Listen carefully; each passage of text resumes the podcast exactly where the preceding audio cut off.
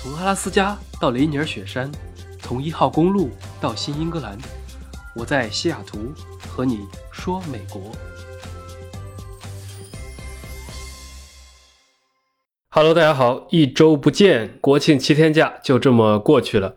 上班第一天，估计很多人生不如死啊，简直想重新回到七天前，完全可以理解，因为我每周一都这样。那这周虽然我没放官方假，自己也休息了两天，去了趟加拿大。这期来和大家分享一下。首先，先说一下为什么去啊？因为出了一个新政策，加拿大呢，他们政府上月新宣布，由于疫苗接种人数上升，新冠病例减少，决定调整边境开放政策。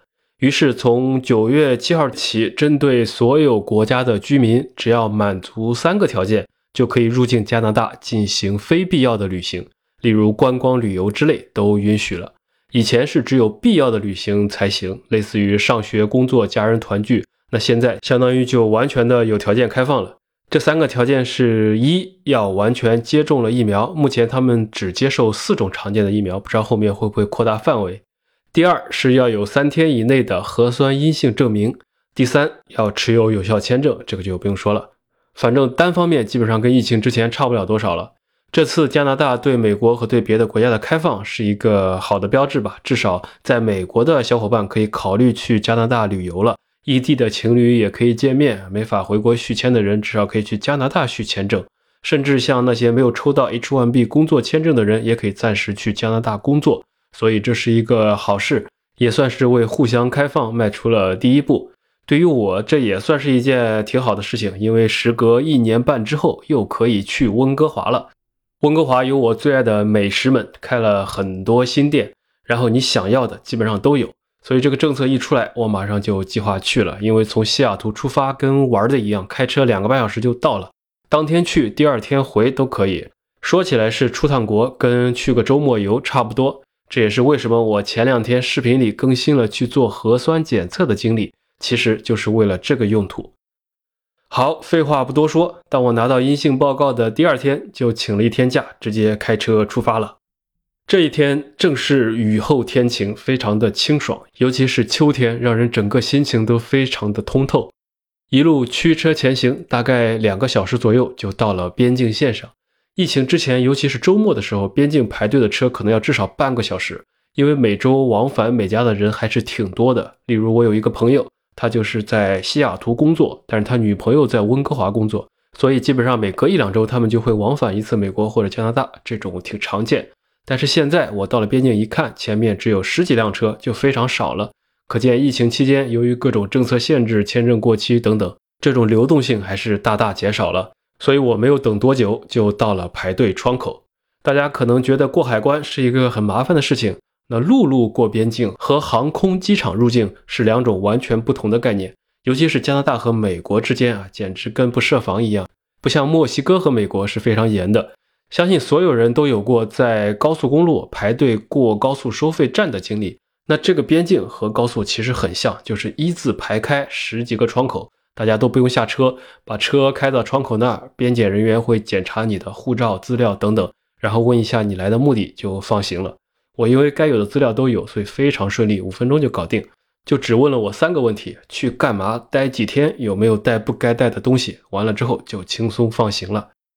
对了，我这趟和以前还有些不一样，这次我带了狗一起的，所以按照政策，理论上美国狗要进入加拿大或者加拿大狗进入美国，虽然比较简单，还是要提供一下狂犬疫苗证明的，不需要别的额外的检验检疫政策，毕竟他们都是同一块大陆。结果我这个窗口的工作人员真的是水的不行，直接看都没看，眼睛都没往那扫一眼，就说了句“没事儿走吧”，真的就跟过个收费站一模一样。所以完成这些程序，全程不用下车，我就很快的进入了加拿大的境内。刚一入境，第一个不一样的事情，你就会明显发现是交通标志。加拿大和中国完全一样，是用公里，那高速限速就变成正常的一百公里每小时，不像美国比较变态，用的是英里。一般限速是六十 mile 每小时，其实英里乘以一点六之后，差不多就是六十迈，接近一百公里。然后气温也是，手机上的天气预报从华氏度变成了正常的摄氏度。我来温哥华基本上都不是去观光的，因为已经去过 n 次了，最长的一次待了半个月，所以作为游客，该去的地方全都去过了。那这趟来纯是看到它开放了，所以就来兜兜风、浪一浪。只有两个目的，一个是吃吃吃，另一个是去孟晚舟的豪宅逛一逛。因为据说他离开之后，有谣传说房子开始挂牌销售了，我也想顺路去长长见识。那入境之后，作为头等大事，自然是吃啊！我开车就直奔了一家新开的酸菜鱼店，叫做鱼人。它不像这边的泰二酸菜鱼或者其他川菜里的酸菜鱼。这家的特色是用新鲜的龙趸花鳕鱼来做主料，而不是美国常用的罗非鱼甚至冷冻鱼片。因此，虽然价格贵了一点，但是味道一下就上去了，也算是一个创新。在国内的人可能没有感觉，但生活在北美的朋友肯定都有体会，就是这边的海鲜和海鱼非常的多，但淡水鱼他们不太会吃，市场上也少。所以你想清蒸个鲈鱼，红烧个姜团，再或者搞一个黄辣丁炖汤啊，都有点难。活鱼现杀现做的地方很少，所以我每次回国的时候都还挺喜欢吃鱼类的。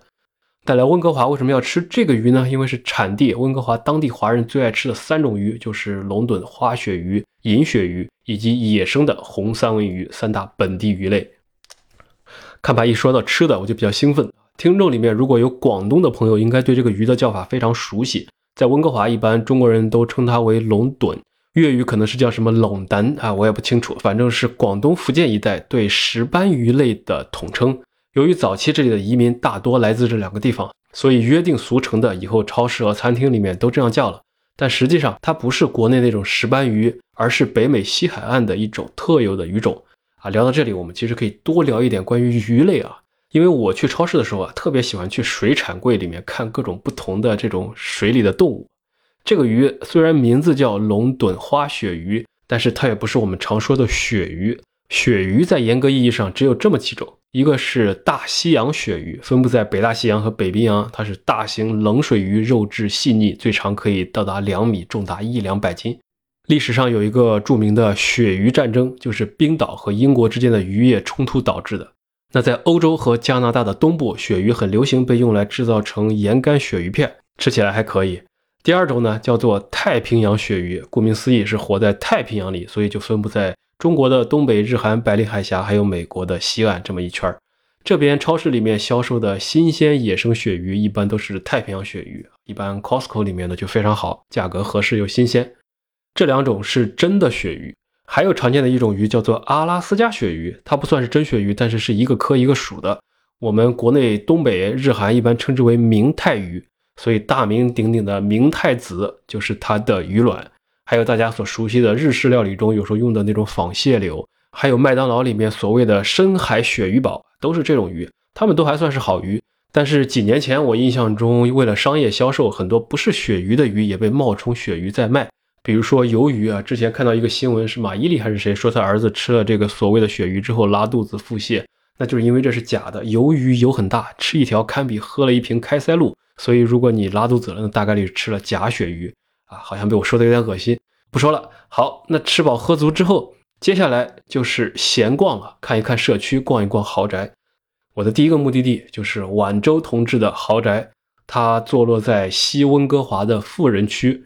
我开过去之后，刚驶入社区，就感觉这边地方确实很好，不管是规划还是建筑物外观以及植被，看起来都非常有底蕴。甚至还有一些像庄园一样巨大的房子。打开软件看了一下，周边就没有一千万加元以下的。我到了之后，一开始没好意思停车，因为门口有两辆车，一辆黑色的商务车，还有一辆黑色的 SUV，所以我不知道是像我一样看热闹的，还是有什么专门的事情停在那里，所以我就没敢停。因为美国和加拿大的社区和国内稍微有点不一样，相对而言人比较少。如果你家门口突然停了一辆陌生的车，会觉得有点奇怪的。所以我就没停车，在车上放慢车速看了看，然后绕道停到了隔壁街上。接下来猥琐的时候到了啊！我这趟是带着狗一起去旅游，正所谓工具狗，工具狗发挥狗子作用的时候到了。就只见我下车，左牵黄，右擎苍，手里拿着狗绳，眼镜一戴，迈着自信的步伐，一看就是附近的居民，正好出来遛狗。那遛着遛着，我就不小心走到了梦的房子门口。往里面仔细看了看，房子的外观，说实话，其实还算低调。左右虽然有两个大门，门口种了一排矮树来遮挡隐私，一看就知道是个好房子，可以看出是豪宅，但是不是那种很土豪的风格。我查了一下价格，这套是一千八百万加元，相当于九千多万人民币，接近一个小目标了。它占地是两千多平米，房子本身的居住面积大概是八百个平米，一共有七个卧室，八个洗手间。外观是比较低调，但估计里面非常豪华。只是我肯定进不去，只能在门口探头探脑。不一会儿，有个穿西装的人就开始走了过来。我不知道这人是干嘛的，是要出门还是冲着我来的，还是说是工作人员或者保安？我也不太想和他交流，就赶紧走了。那这个时候，尴尬的事情发生了。只见我的狗不知道怎么想的，没病走两步，但是这个时候就在公共道路上一蹲，做出了要拉的姿势。我赶紧就把它强行牵走了，还好走出了那个人的视线。但是也就是五到十米之后啊，忍不住了，一蹲，他就直接在人家门口拉了一泡屎，太尴尬了。还好我带了狗屎袋啊，这附近社区的路上也都有专门放狗屎的桶，都属于居民区的配套。于是我就优雅的把它捡起来丢了，最后就赶紧闪人跑路。说起来还是有点尴尬的啊，参观别人的豪宅，本来想挥一挥衣袖啊，不带走一片云彩，结果留了点记号，估计是他看上了这套房子，想据为自己的地盘。那这套房子就是新闻里经常出镜，主人公每次从房子里走出来，不管换了什么衣服，但是背景一般都是这套房子，所以大家可以去看那种走出家门去出庭时候的记者照片，背后主要都是这套房。第二套呢是另一个房子，开车大概十分钟，跟这套距离也不远，但那套就小很多了，也会便宜些，依然是在一个富人区，它的价格大概是四百五十五万加元，相当于两千多万人民币。那这套本来他是住在这里的，后来搬走了，但是房子产权还是他，不知道现在是谁在住，但应该是有人的，因为我走到跟前，在附近转了半天，门口还可以看到一个小孩玩的蹦床，还是有些生活气息的。旁边是一个巨大的绿地公园，很多小朋友在那里打棒球，一些家长在围观，也有人在草地上玩。房子邻居有一个老头和老太太在聊天。这片区域明显感觉就比刚才那个豪宅区要亲民了一些。还是有烟火气的，不像之前那个有点深宅大院的感觉。这套就更像普通的有钱人是可以正常住的地方，但是周边依然还是比较好的区。这个社区虽然没有那么好，但是它有温哥华最好的公立小学，所以肯定也是一个非常非常好的区。我走了一圈，看了一下周边邻居门口停的车，有很多卡宴。不知道为什么温哥华的有钱人好像特别喜欢卡宴。毕竟它是豪车里面在北美最保值的一款，对比起来，西雅图就要屌丝多了。西雅图人民喜欢经济实用型的丰田和斯巴鲁，以及普通的宝马、奔驰和特斯拉，不像温哥华，好车的密度要远远比西雅图大。我在周边随意走了一会儿，又去公园里面溜达了溜达。我个人是非常喜欢压马路的，不管是城市的路，还是各种不同的居民区，总之感觉这个地方还是岁月静好，挺不错的。所以，怪不得中国的有钱人更喜欢温哥华一些。具体的一些画面，我也会发视频出来，大家可以关注我的视频账号，听完音频看视频，买一送一。那这么饭后一下午的时间，就在我这压马路中流走了。这个季节，秋天到了，随处可见的枫叶和红叶确实非常好看。什么都不用干，路上找把椅子一坐，就可以看半个下午。等到太阳下山之时，温哥华最重要的事情才刚刚开始。那就是吃晚饭，具体的我在之前的温哥华吃吃吃那期里面已经讲过了，就不细讲。温哥华的中餐那是 YYDS，吃完正餐我还去了一个非常不起眼的小店，叫做大明家，大明宫祠那个大明，估计店主看过这个电视剧。这家西北味道里边的凉皮和酿皮子，据说是可以让西安人和兰州人都惊喜的水平。然后我还去逛了一堆新开的店。奶茶、烧烤、夜啤酒整起来，列治文饰甚至连泡泡玛特都开了出来。果然是华人占了百分之四十的地方。当然，最后来了温哥华，也肯定不要错过早茶。第二天早上，我九点多就去了一家叫天天渔港，结果人家说位置已经满了，第二轮都不让排了。我一看里面全是拿着报纸的广东阿婆或者喝茶的香港老大爷。别看装修很九十年代，充满了一二十年前的味道，但是后面的厨师。搞不好他是以前香港东海酒楼的大厨啊，或者广东某老字号当年的学徒。这些不起眼、装修不豪华、价格也亲民的地方，不管是穿着马甲、长得像 TVB 剧里的服务员，还是推着手推车问我要不要肠粉的只会讲粤语的阿姨，可能都是很多广东人、香港人记忆中小时候的味道。现在不见得在国内有那么的好找，所以这些城市都真的是很有意思。每个地方都有这个地方的文化，不管是人口结构、历史渊源，还是时代的发展，总会有一些印记来彰显这个城市的个性。你说它过时也好，传统也罢，看着那些街上说着普通话、粤语和英语随意切换的人，再看看我一个中国人开着美国车牌的车，在加拿大的街头溜着一条祖上来自日本的旺财，播着一个可能听众分布在五湖四海的节目。那当你们在收听这一期的那一刻，可能正是地球上很多不同的城市的耳机里或者车里同时在播放。所以抛开繁杂的事情不说，这个事情本身其实也是有这么一种乐趣。同一个世界，同一个梦想。好了，这些就是去加拿大的一些分享。我主要是去吃东西的，所以没有太多的观光旅游。希望有机会可以去一下加拿大的东部，那边和西海岸又是完全不一样的感觉。有空的时候和大家再继续聊，那差不多，本期就先到这里。喜欢记得收听订阅，音频叫饭后说美国，视频叫戴老板在美国。我们下期再见。